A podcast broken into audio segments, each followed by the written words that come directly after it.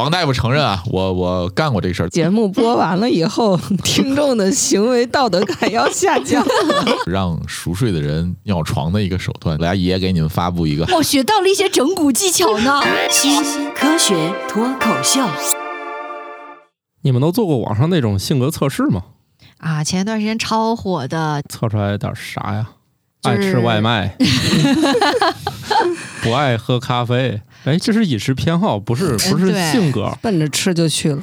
反正之前的测试吧，现在让大家都把自己划分为了两大阵营吧，叫 I 人和 E 人，嗯，啊就是啥内向和外向的人，哦哦，社恐和社牛，社牛嗯差不多就是比较大的划分的话就是这样哈。行吧，咱今天就来聊聊这个性格。大家正在收听的节目是《新科学脱口秀》，是我们《生活漫游指南》的一个子栏目啊。给人聊性格还比较简单啊，就是给来做题。呃，外向行，内向行，这个爱吃火锅踢 出去，那个爱吃麻辣烫行留下。我是没有做过性格测试，但是又觉得自己在社牛和社恐之间反复横横跳 的半只土豆。我是典型的社恐白鸟，哎，王大夫小时候社恐，但现在好像有点社牛了。我是限定社牛的巧克力爱巧克力，什么啥限限定定啥是限定？就某一些，比如说工作或者是要求我社牛的时候，我是可以社牛的，但是平常。常我是个社恐，我是死宅。呃，这也行。不过科学家就更有意思了啊！你说你要给这个渔业虾测性格，肯定费劲是吧？太多了。怎么想起来的？ 我只能想起来给虾兵蟹将测一下性格。奔波对爸爸不是奔奔奔，但是科学家就严谨多了，咱要测性格，咱测一个那种就是好比较的族群，别太大的。来，我们今天第一条，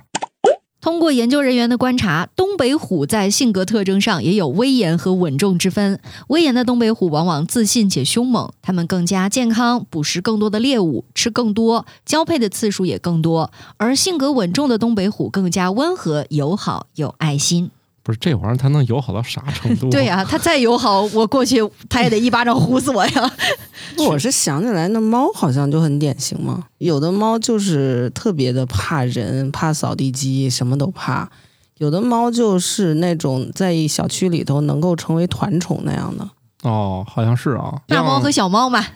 津津乐道家的猫就属于有点社恐，这后来经过几年的折腾和锻炼，就好一点就。是他家老来陌生人，后来就适应了。哎，所以说东北虎还是一个很好的研究材料，因为人一般不会去盘它。这样的主要是盘不了，那现在科学家对东北虎怎么盘它呢？呃，实际上我觉得就是你哺乳动物可以这么弄，就刚才土豆老师说的这个虾虾鱼也弄不了， 哦你这 手工呢，嗯手工对吧也有性格的吧？对呃，有就是行为模式方面，应该也能看出来一些。有的可能从小你就接触，让他在手掌上活动的话，相对来说不是那么怕人。但是如果说长久没有给他这种外界的逐渐的进行一个刺激和行为的建立的话，他还是会比较怕人，哦会躲起来。嗯，给我个思路，我们家的乌龟也应该多拿出来盘一 盘。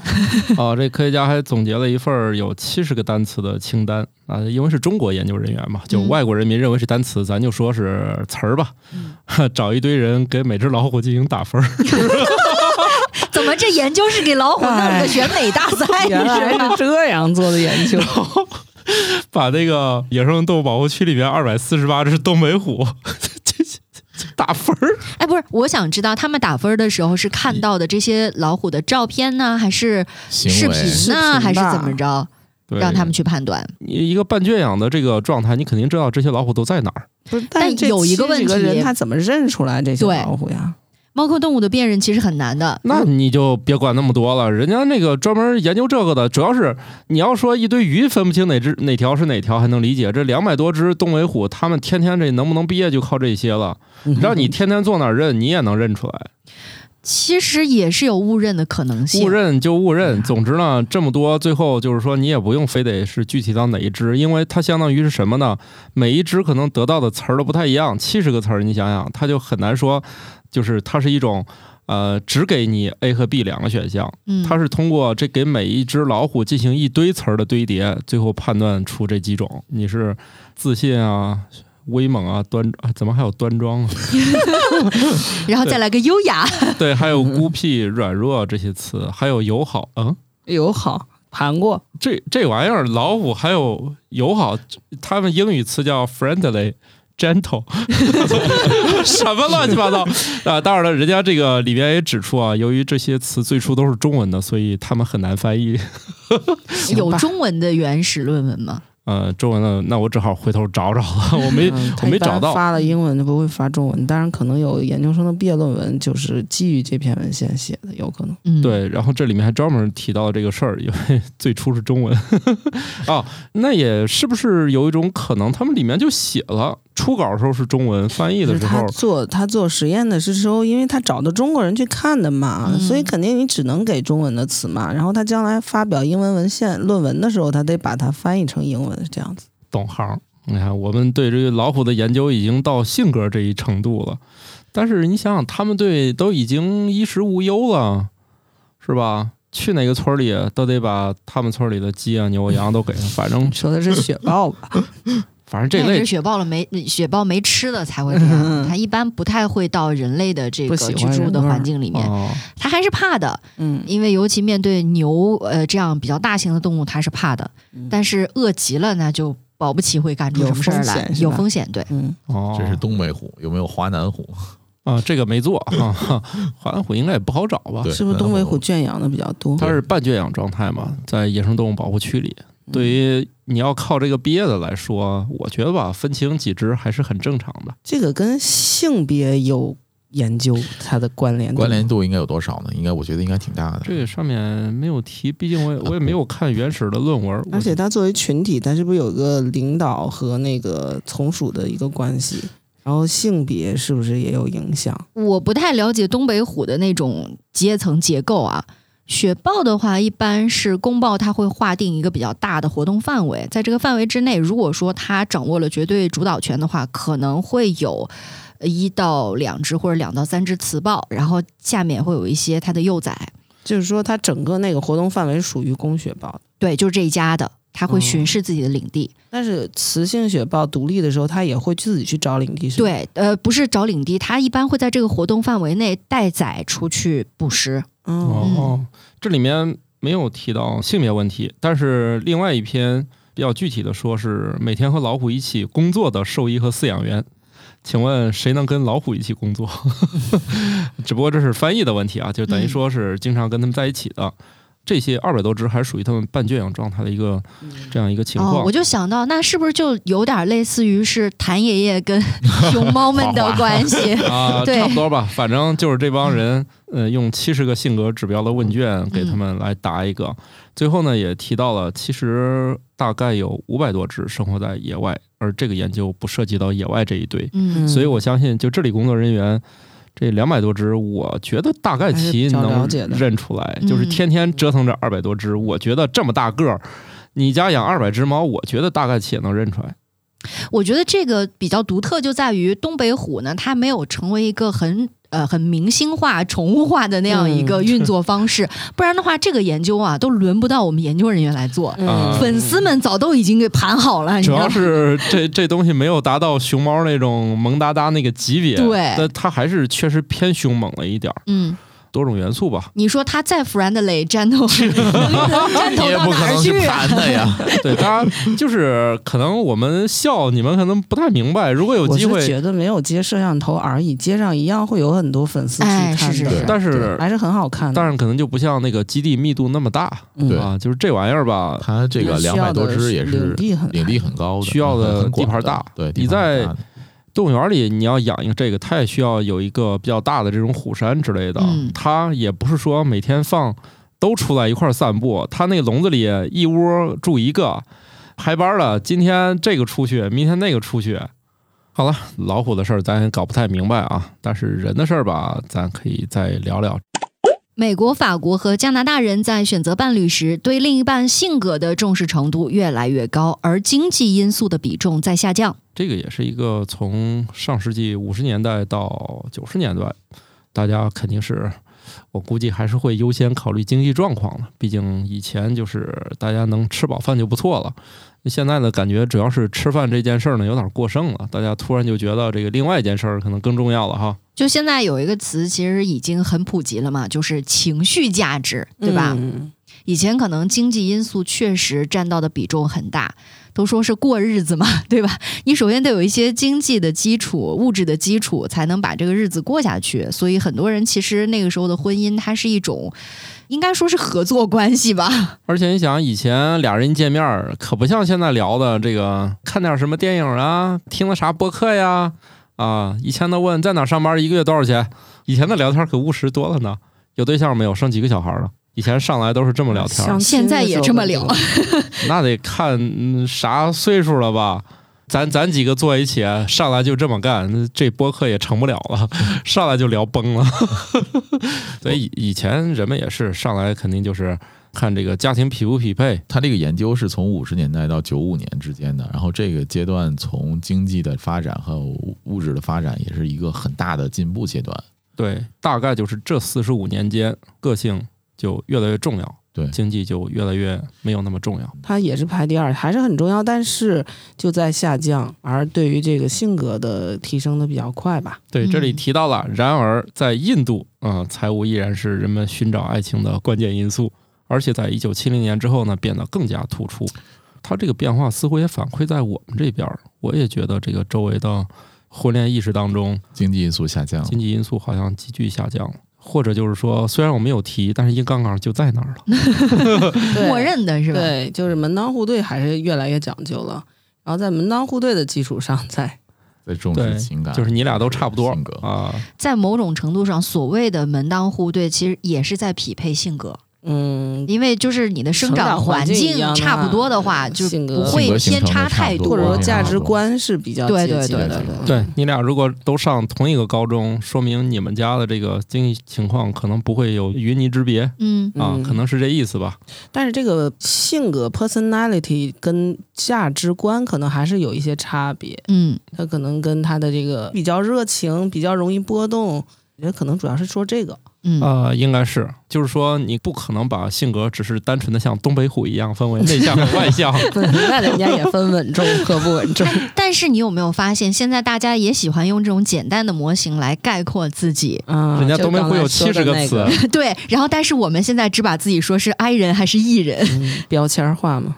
完我还是没听懂，I 人是咋写 的？就社恐，英文字母小写的 I，它一哎共是分了九型，是不是？九型呃人人格。格是九 型，这就做做那个 MITB 的话，那可能是分了16十呃对十六种，对嗯我没类仔型细看那对最近比较热是吧？对，就是热了有一段时间了。大家很喜欢把自己归类到某一种描述之下，不是有一个特别重要的效应叫巴纳姆效应吗？嗯，但对巴纳姆效应总感觉是一个心理学的概念，但事实上它是那个当年的马戏之王巴纳姆当时搞营销搞出来的一个总结概和念归纳吧。嗯嗯，就是休·杰克曼演的那个歌马戏之舞王电影啊啊、啊，他演的就是这个角色。是怎么羊群效应类似吗？就是制造就是你会往那个框里套自己。然哦，后你就会越来越趋向于这个行为。嗯，在这个人格测试之前，还有一个话题是很火，就是星座，对吧？嗯对其实是一样的。嗯，哦对，那把自己画一个框就往里跳，就是虽然我没有钱，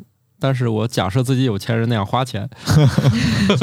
人都会自己心理暗示的嘛，他把这位默认为他一种行为模式，然后解释了他的一些不合理行为，他就更容易去做这些。对，像你像九十年代到两千年左右，大家对于星座的理解就是指说自己是什么星座的啊，这种星座的人会类是什么行为举止，会有什么偏向偏好。嗯嗯，然后现在呢，就突然发现，就是你这个星座的人可能也不是这种类型 的，这个行为偏好一就定要会打补丁嘛，对，要不就是然让有一解什释么不什了嗯么了。 上行上行星座，啊，越什来么越复杂太阳星座，什对么对对上对升、上升星座是什么了？然后月 亮，然后双鱼的得找属牛的，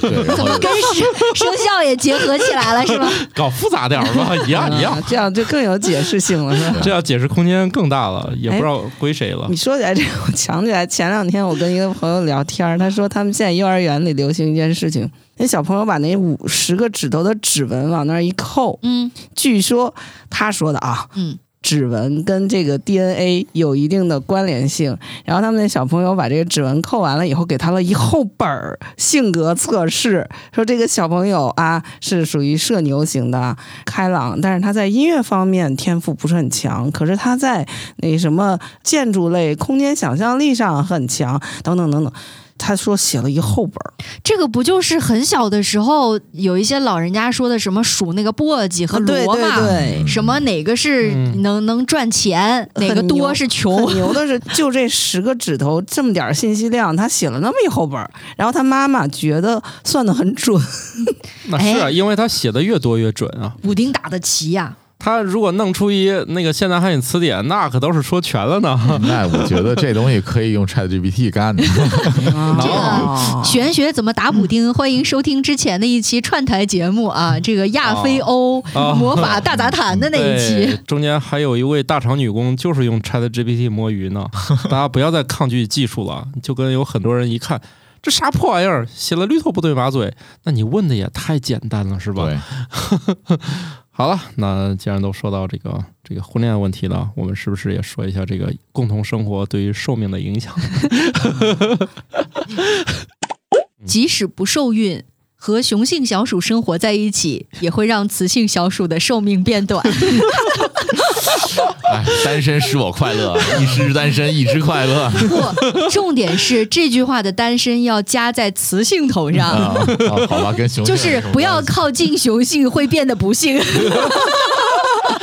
我也觉得有点难以理解，又不用洗衣服，又不用做饭，又不用刷碗，不用拖地，为什么还这样呢？ 难道单纯是因为气味？大家争吵点从鸡毛蒜皮儿，嗯可能都升华了。就是比如说，过去谁洗碗只是争吵一下，现在是可能一弄就上升到价值观了。 这事儿你咋这样干呢？不这么干应该怎么干呢？啊哎，，其实这个话题之前土豆有在其他平台发布过啊，不妨跟我们说一说这条发布了之后引发的争论的点都在哪儿吧？ 那我得打开看一下。可以，就是分为几派，一种嗯是他也要去论文再看一遍，指出了我这句话的局限性，意思呢也不至于啊，你只是摘了其中一小段儿，剩下好家伙那就五花八门了，然后就开始列举生活中的种种例子。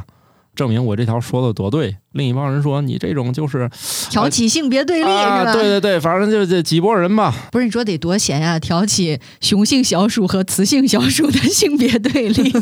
可是这一条研究里面其实是，呃，人家研究的是哺乳动物老龄化的这个影响。我觉得其实最重要的是一个激素的分泌对和对这个对什么其他对它造成的对，影响。其实我们是误读了这篇文献。没 错，他的意思是说，雌性小鼠跟雄性小鼠放在一起的话，会促进它的性别发育。然后，因为你这个性发育，即使你在发育以后没有去生孩子，但是因为这个发育的过程，包括后面的这种资源的调配，就会影响它的这个衰老的过程。哎，我想起来一个事儿，大概在中世纪后期的时候，是不是有一些那个唱歌剧的男孩子会很早就给他做阉割，然后为了让他的啊嗓音保持在这个童声的这个阶段？呃，对它对是对哦对减少它的雄性激素分泌。嗯，挺不人道的。对嗯，所以就是这里面提到，其实有很重要一个点，只要你暴露在异性气味当中，就会影响你的整个的发育啊，哎，所以猫做了那个绝育以后，是不是寿命更长，反正确实会有一部分资源不再需要用在它的这方面的器官上，它就可能对能量分配上也会更偏向于睡觉、体重睡觉、睡觉， 嗯，因为尤其对于相对来说可能低等一点，所谓的低等一点的动物来讲，它很大的这种能量的调用嗯都是要花费在繁生殖殖上上面的。对，这一下省事儿了，接收不到，所以我们也不要强行的把老鼠的这个结果套用在人类。没有意义啊没。没意义虽然这叔个叔我呀，压力已经很大啦，你们人类就不要随便套 啦。其实就像刚才白鸟老师说的，他很多那种关于寿命的一些观察，以前的研究都是在一些无脊椎动物里面暴露在激素下面会影响它嗯的寿命。这个发现就是其实是往前走了很大的一步的，因为到了嗯哺乳动物，而且对是一种非常有模式化的这对种研究模的式物生种物啊。嗯，该找对象还是找对象了啊。嗯这个别给我自己憋坏 了。对有些事情它是应该发生的啊，大家不要抗拒。如果说真的要强行把自己带入的话呢，也不妨都反思一下啊。就是你想，人家跟你在一起，可是冒着短命的风险，嗯好伟啊所以有大什么事儿过不去呢？是不是？退一步，互相退一步 啊。对， 你看这乔老师现在就过的就是屋子里就没有异性的气味儿，哎，不是，我那个手工是个雄 性的，我的妈！前一段时间发现的。 这个跨物种的这个研究还没有太多啊，我们先不参考这一条了。雄性跟雌性小鼠生活在一起，有可能会生出后代，但是我们要聊一个人的后代的骇人听闻的故事吧。一百多年前，研究者认为婴儿的大脑皮层发育不全，所以没有痛觉，导致后来很长时间的婴儿手术都没有麻醉。呵呵，反正哎太可 太惨听着好疼 啊！这个事儿确实经历了好久，而且这个最后一次是在一九八五年发生的事儿，也依然没有麻醉，说是一百多年前都是这样的。我们一直就认为 啊不需要，而且当年可能也是对麻醉这个东西本身也是存有一定的有就抵是触对对，就对一直有说这个说法嘛，就是说麻醉会影响大脑发育。对哦然是后吗哦甚至这个不光影响到小婴儿，还影响到了产妇本身，对对吧？嗯有很长一段时间无痛分娩是、哦哦哦。是一不用个麻药很多人不接受的一对件对啊事情。哦，其实我们好长时间对麻醉的原理也没有搞特别懂啊，就是这两年好像对麻醉又有了更深层次的原理上的研究，也不明白什么原因吧，他们就一直没用。这是一个母亲吧，就是小孩没有麻醉做了个肺手术，第五周之后离世，当然不是因为麻药的事儿她离世了啊，没做麻醉，没做麻醉所以也不是麻药的事儿。啊，对， 嗨，她也不是说因为疼嗯去世了，她还是别的原因，只不过就是说这个母亲就有点儿接受不了，就是一个早产儿，她为什么就没麻醉？相当于，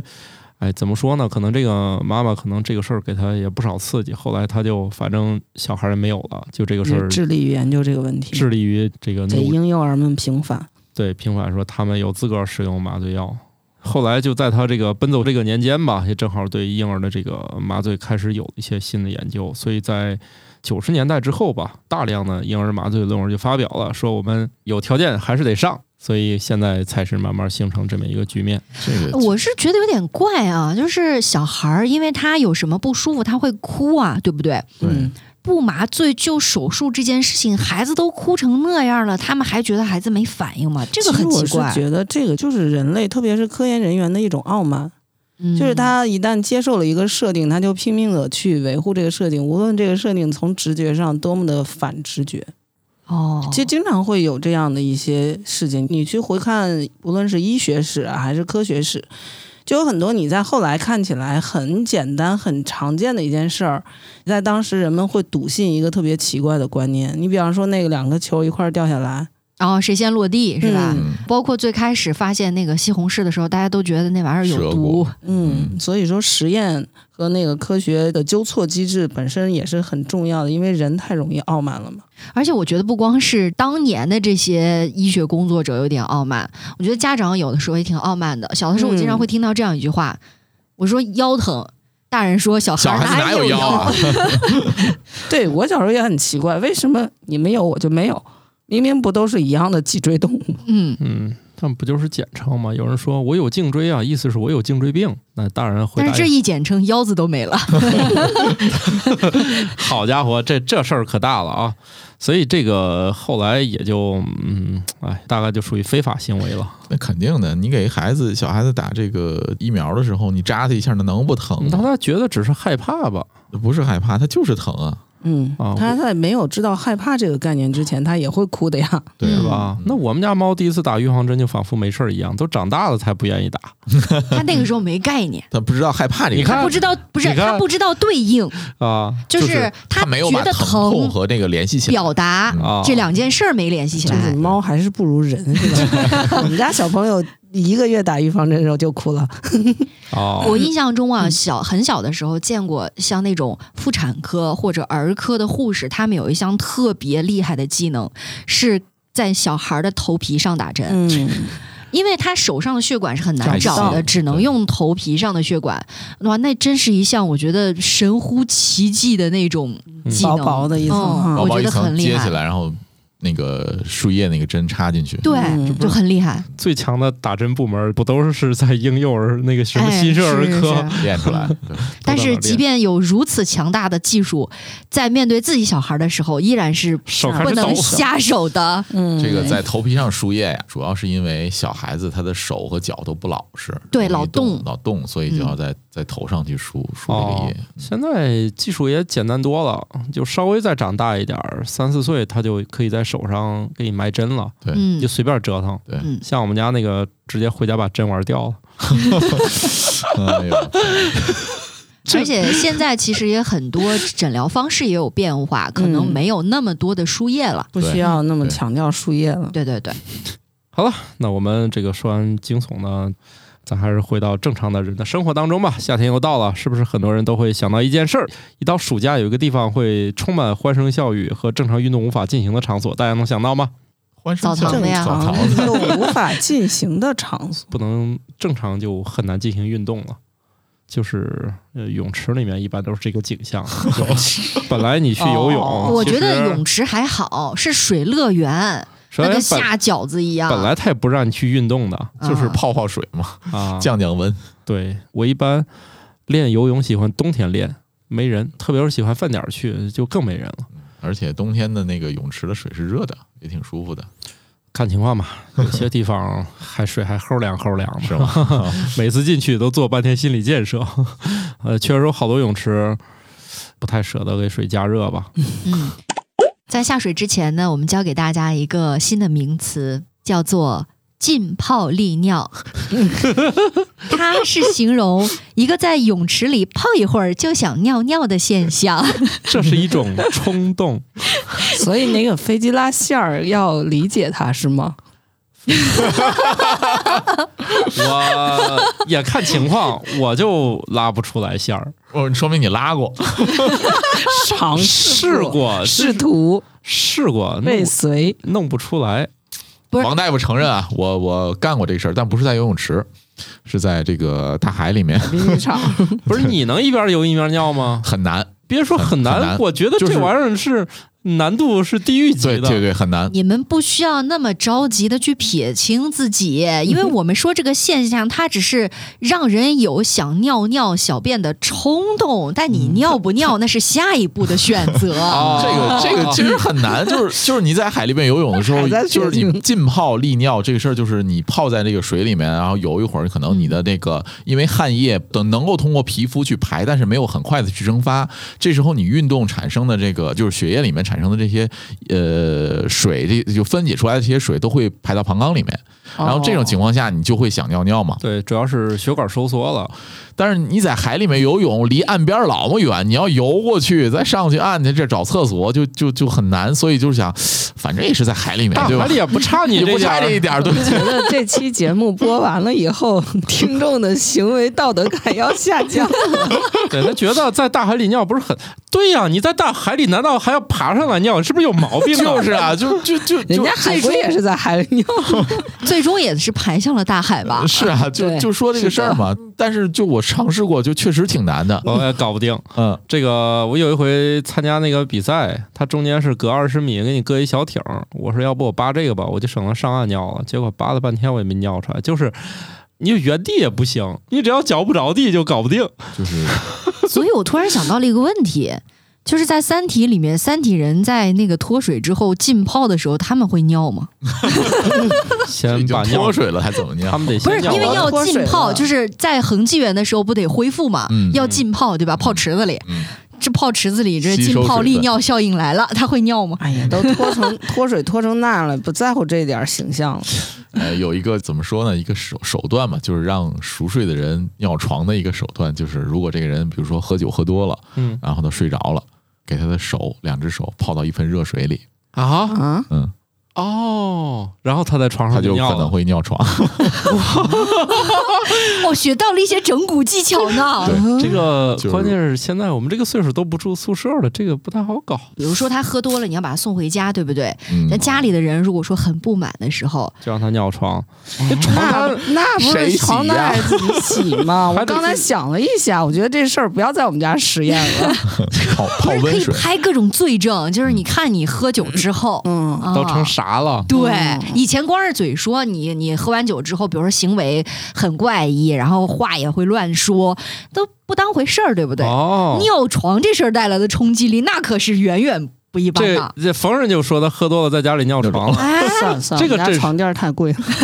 这个震慑力还不是是可以单独放一个打一地铺，啊那你换一不个就家被伙看出来了吗？看还是造现哎场啊，太坏了， 你们是造造现 不是场，这这都是一些细节，我们之后可以再慢 慢对想对办对法对啊。对对对，就不在对 节目里播出了 那。个，反正方案已经告诉大家了啊，我反正我手里还有一种劝人别喝酒的方法，嗯，就是某些人喝多了，多到只好给他送医院醒酒。我这手里可有他一整份儿医疗记录了。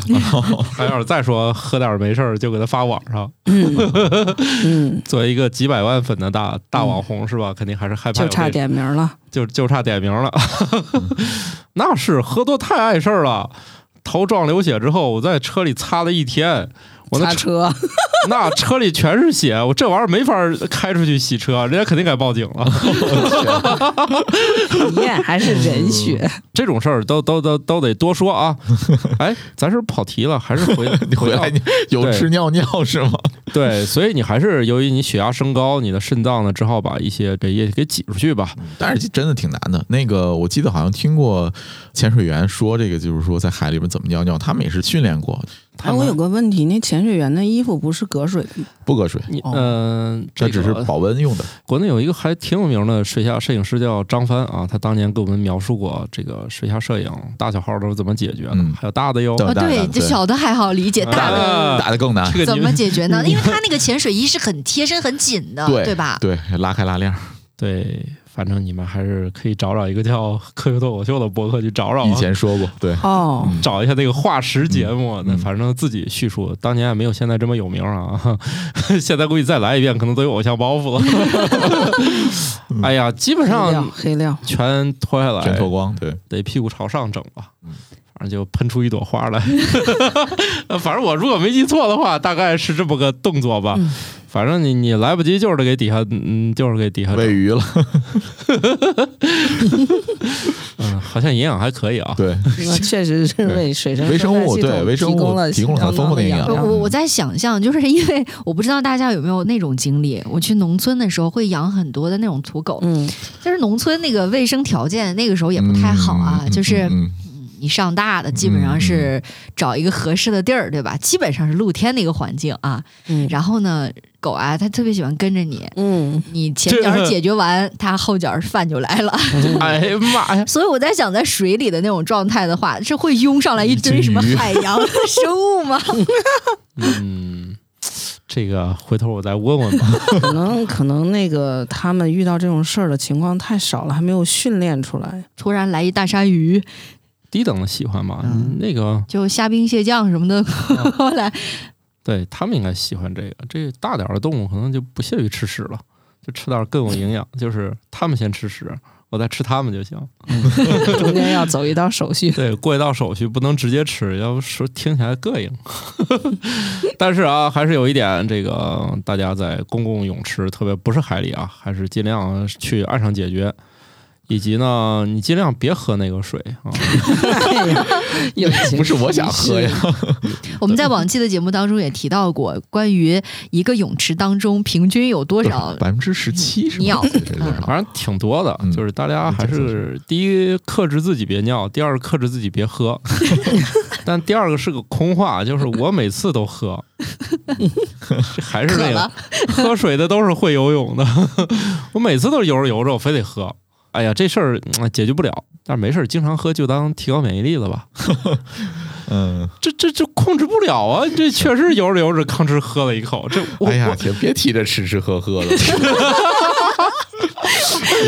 那说晚这喝的，要不就是在说吃的。对对。对对对对，既然这个喝的有点不好下咽，咱换一个吃的啊。由于吃或者喝冷的食物而引起的突然头痛，医学上把这个现象称之为冰淇淋头痛，学名蝶腭神经节神经痛。嗯，听着挺神经的。哎，其实这个过程就是什么呢？嗯，大家如果喝冷饮料也会有这个过程，嗯冰镇的饮料嘬一大口，或者就喝一是大口吃雪糕，你吃雪糕猛猛猛地咬吃一大块口一大块儿，对，你会闷发下现去头疼，就是前额叶这个嗯，就脑门儿这个位置会发疼。嗯，小时候都有这个经验啊。对特别是我们家那没个，错我说你就吃半个，你剩下就给我吧，非得吭哧再来一口，然后 吐了，嘴里宁愿明吐明了也不愿意让你吃。因为 嘴里明明还有，觉得马上要给我了，就就很不爽。对你还嗯不如让他安稳的吃那一根儿，说不定他吃到一半儿就腻了，就不吃了。你想多了。 那那你能做到吧？我问你，不能，但是别人家小孩儿说不定比我强呢，是吧？你想多了。 人家这个因为鞋很有意思啊，十分钟之内消退。我心说谁能疼那么久呢？没嗯有，就几秒钟啊。对，可能有的人比较那个什么吧。还有一个就是，有的人对这个区域的反应敏感，有的人就不敏感。嗯嗯他就是他，即使是一大口冷饮嘬下去，他也不会疼，对，而且其实头本身是不会疼的，它都是周围的肌肉啊、肌肉神经啊收缩，嗯，嗯，对，都是这些来传递的这个信号，所以他并不是说头真的疼了，只是觉得这个娃太令人头疼了， 他疼我也疼。啊，不过现在这个现象其实也没有太多的这个研究，呃，只是觉得可能跟这种血管的血流变之间可能会有点联系，因为它也并没有伤害到什么，你就这一下儿，呃，而且稍微这个脑子有点记性了，下回应该也不这么干了。可能极少发生，所以它一般都是一过性的。这次完事儿就完事儿了啊，也没有太多的医学对它的一个研究，只是起了个名儿，我觉对得。对，没有什么伤害这一说。主要是方便了父母们控制孩子的饮食，是吧？嗯，你看你要再吃啊，再吃吃冰了淇淋吧头疼啊，对就很有效。对，它主要就是说一种非常冷的物质呢，它在这个口腔的顶部还有喉咙后部的时候，就导致这个头部的一些血管暂时收紧了，然后它这个收紧会导致迅速的扩张了，这一下儿就刺激了这个神经，它就将这个信息传到头，头就说：“那你疼一下，让它别这么吃了。所以我觉得这个结论还可以反向操作，”嗯，就是让你在夏天吃冷饮的时候不感受到这种疼痛也是有办法的，就是让这些冷饮，呃，就是不管是饮品或者放说是热雪了糕，吃是吗？不是，它就是别接触上颚，嗯，你放舌头上是没事儿的。人家说了， 嗯，喉咙经过也会，你想，你都不经过上颚了，它那么一大块儿，你想要咽下去，其实也是有困难的，所以你得慢点儿，就让舌头作为那个缓小冲口小器。口吃，嗯，哦，缓嗯舌头缓冲就是把那个在进入口腔的阶段，对这个液体或者冷饮就稍微有一些加热了。这里面也提到了啊，就是有个别人也是因此好像引发了一点点心脏上的一些问题，但是好像最后也都恢复了，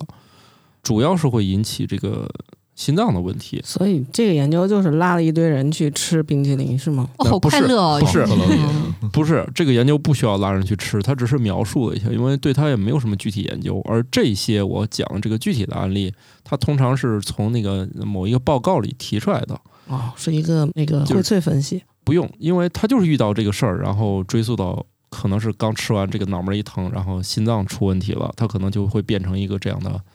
他是主要是去看心脏病去了，对对对，医疗的一个事件。后来发现这玩意然儿啊后倒有，半天是因为冰淇淋。对但是推导的过程其实也未必就是因为这个原因对引起的，但是对吧？但是就是经过人家严谨的分析，因为你好好的就是嘎叽一吃，吭哧头一疼，然后就就来医院了。他的我觉得应该这样，就应该设计实验，对吧？招 人去，就应该我先报名啊哎找人，去然后好家伙， 坐一排，对吧？大家吃嗯冰淇淋，然后排呢，排坐门前呃不是门前，就是自己的桌子前面呢，放一个那个抢答式的那种按钮，嗯你知道疼吗？没疼？只要吃一口，然后呢也可以定量，对吧？这一口有多少，你一口闷。然后呢，如果觉得疼了就摁这个铃儿，然后看大家的疼的时然间，后对不测一对？下那个血，用显像的方法测一下血液的流动。 嗯哎，然后呢，包括再摁一下，就是呃，比如说你觉得不疼了，消散了，哎，看用多长时间，这多科学是不是？再称一称，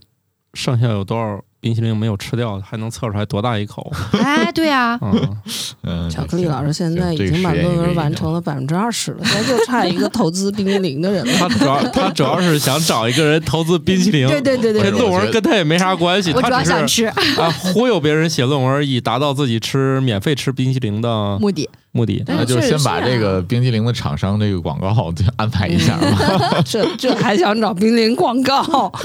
都头疼了。哎，哪一家引发头疼的几率最低？是不是？嗯，哎呀妈呀！ 你你们这这个是要涉嫌数据造假了。 然后呢，哪啊一一听家就是哪一家的那个质地太硬，咬下去呢就容易导致特别嗯确实快的是冰激软凌的头应疼，该哎，对吧？就是发黑稿，哪家的冰激凌都已经是常温了，它还是冰激凌的样子。哎，这个我真 吃过，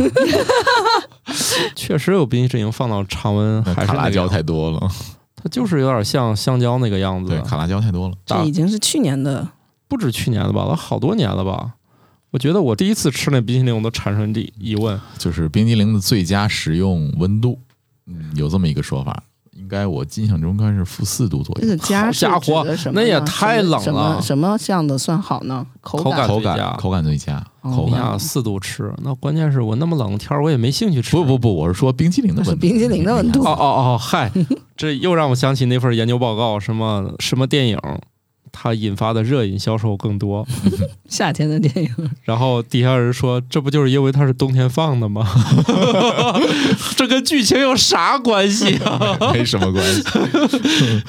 呃，刚才不是说这个冰淇淋想要怎么吃不会那么头疼，就是慢点儿吃嘛。我觉得嗯有一种冰淇淋绝对不会引发头疼，是因为它太贵了。你不可能哦很快的吃下去，你要品它。嗯 就是前不久吧，日本好像有一家餐厅开发出了一个，就是号称是全球最贵的冰淇淋，好像是一份儿就得人民币得四五万块钱吧，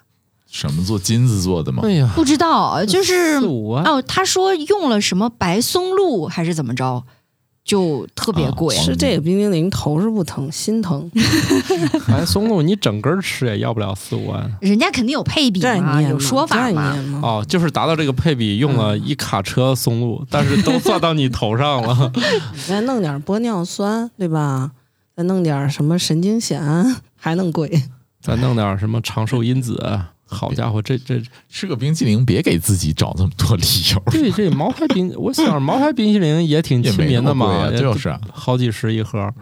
一开始觉得很贵，后来发现这其个他冰淇去淋年的也雪几糕十一刺个客，对啊呀，反而显得这个性价比还略高了一 点儿。 真的，那个天津我有一次吃过一次北冰洋冰棍儿，一块五还是两块，还是多少钱？我们家楼下小卖部老卖那种几毛一块的冰棍儿，我每次刚疑惑的拿起来，老板就背后来一个吃吧，那可好吃 了，根本不给我选贵冰棍儿的机会，我就走了。大家老有机板会喜欢吃那个口味的，我怀疑就是老板爱吃，所以他进了几根儿。我刚一拿出来，老板就感觉遇到自己人一样，说这特别好吃。一嚼果然还挺好吃，那可是都是水，那能不好吃吗？ 去年有一天带着我们家娃在天坛转的时候，那一天遭遇了前所未有的走一步都想躺下的日子。特别热是吗？对，那天吃雪糕得就着矿泉水吃，我天哪，就是雪糕咽不下去，得就着水吃的那一天。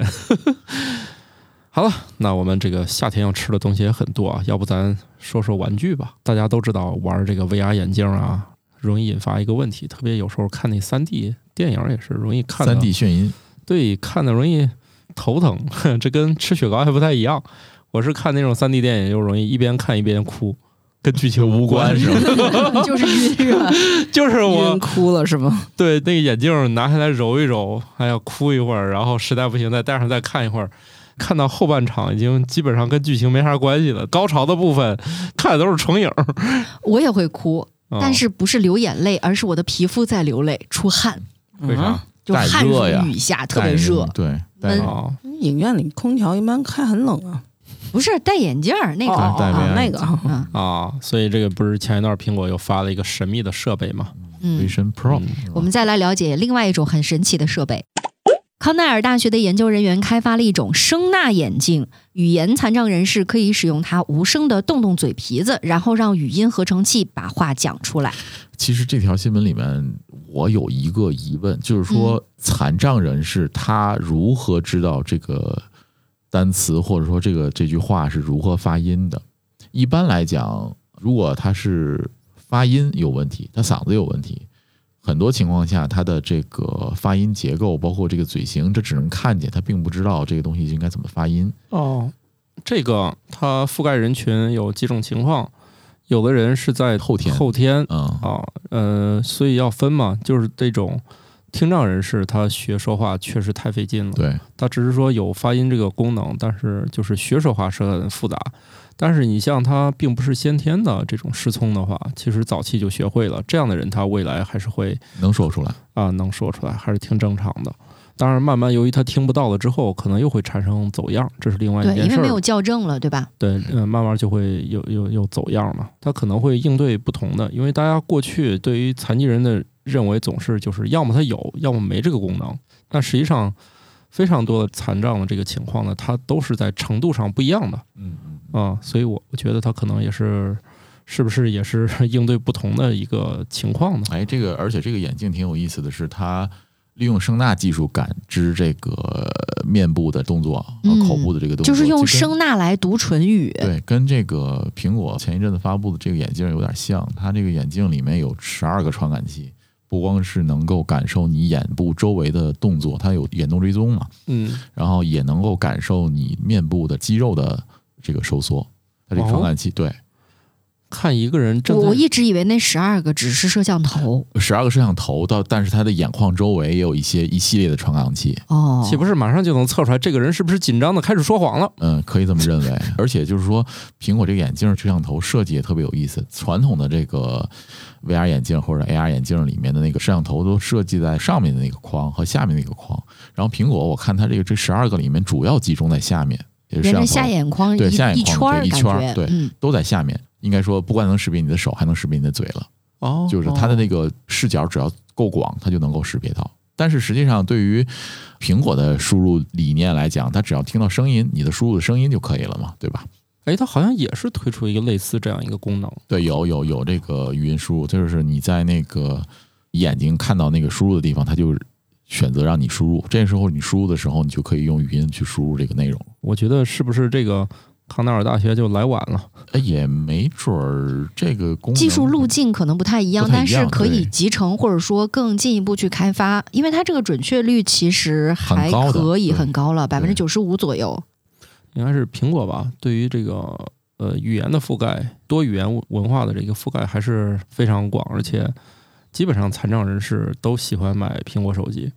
啊、因为他们用起来的障碍最小。这个事儿其实并不是这么回事儿。其实安卓系统对于残障人士的这个支持也是挺高的，但只不过国内修改 ROM 的厂商把这些东西可能都改掉了，对界面不够标准。Google 发布的安卓的那个标准系统里面，对于残障人士，比如说视障或者听障人士的这个。标准的也是能够达到的，因为嗯国外有法律，你没有不达到这个东西的话，你这个这个产品就不能发的。对，苹果只是在这一块儿走的比较早，所以它早早的就占领了一些这哎因个为市苹场果。对，因为苹果系统不能改，对，然后其他安卓其实有，后来我记得是锤子手机吧，对说我支持了这个，嗯所以当时还说，终于有一款安卓手机可以支持他们使用了。哎，这好锤景子不长，对锤子没了。没了。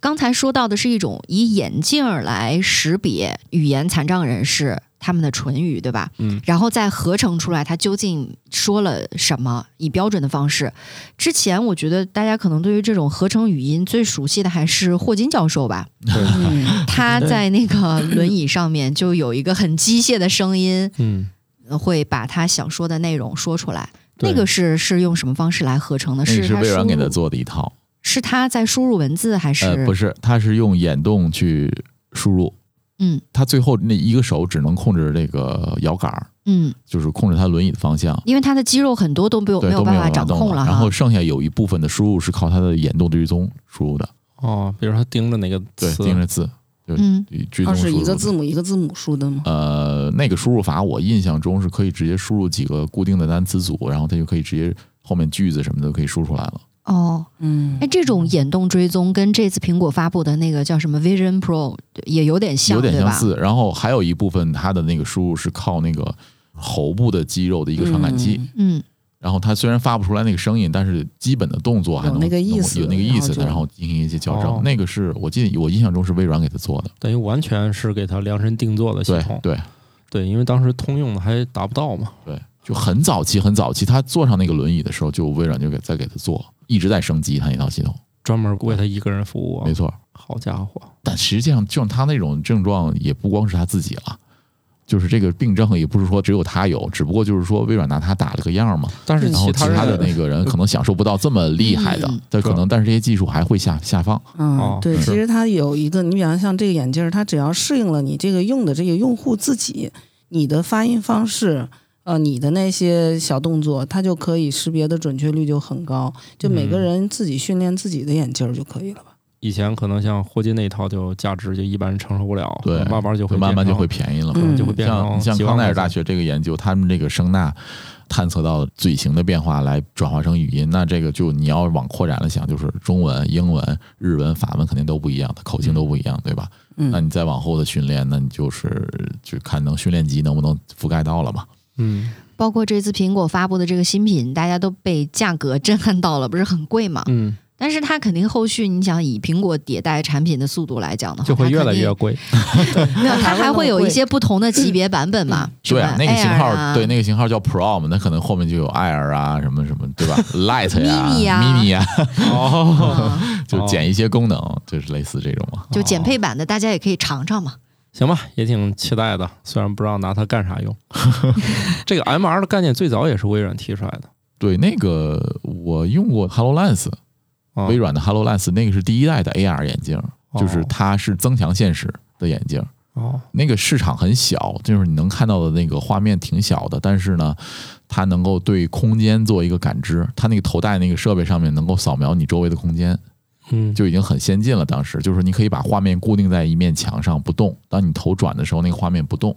然后当你转回来的时候，画面还在这儿。嗯，哦，行吧，VR 曾经好像火过五六火年，过了五六年，可能有现在有差了。哎，那会儿你看到那个苹果的那个拿手指一一捏就能动了，那个就那啊个画面就可以拿手两个手指去控制了。啊，微软那个 HoloLens 一早就具备这个功能了，但是一五年、一六年吧，也是具备，只不过那个传感器没有现在的这个传感器的处理速度那么快，而且你要对那个画面进行操作的时候，你要伸到眼前。啊哦，嗯所以不管是微软还是苹果，他们设计这个手势操作，就两手一捏的团队嗯里面，应该是有意大利人吧？用哦，也有可能是印度团队，也是用用用手这样捏，但是捏他就就不会是两个手指头捏吧？他应该是嘬起来，那可能爱吃薯条的人哎，也有可能哈。啊，整点薯条，那是海鸥， 又变成鸟人团队。 哎，这个我觉得还挺有意思，两个手就在里面就。那不是有人恶搞吗？就是刚要打开，里面说 iCloud 空间不足， 一点就续费了哈。嗯，我想这眼镜上确实好像，要是都不给你留任何接口，只能那个走 iCloud 的话，那就强迫续费了，要不啥也没有。嗨，等苹果真正发售出来，大家再看这个详细的体验吧。毕竟光有一个硬件产品，没有软件也没有用啊。对，这么多厂都来回折腾那么多年没结果，大家对这个事儿已经不感兴趣了，结果嗯他搞一个，我觉得是苹果是这样的，就是看到了这么多厂家发布的那些眼镜太 low 了，然后他们潜心研究出来说，来爷给你们发布一个啥玩意你儿、们自己啊就？照着抄去吧。嗯人家只是想赚钱，不要想的 那么那个赚钱也要有个个赚钱的样子。啊。嗯 对，主要是他赚钱确实挺有个样儿。新科托冷知识大放送。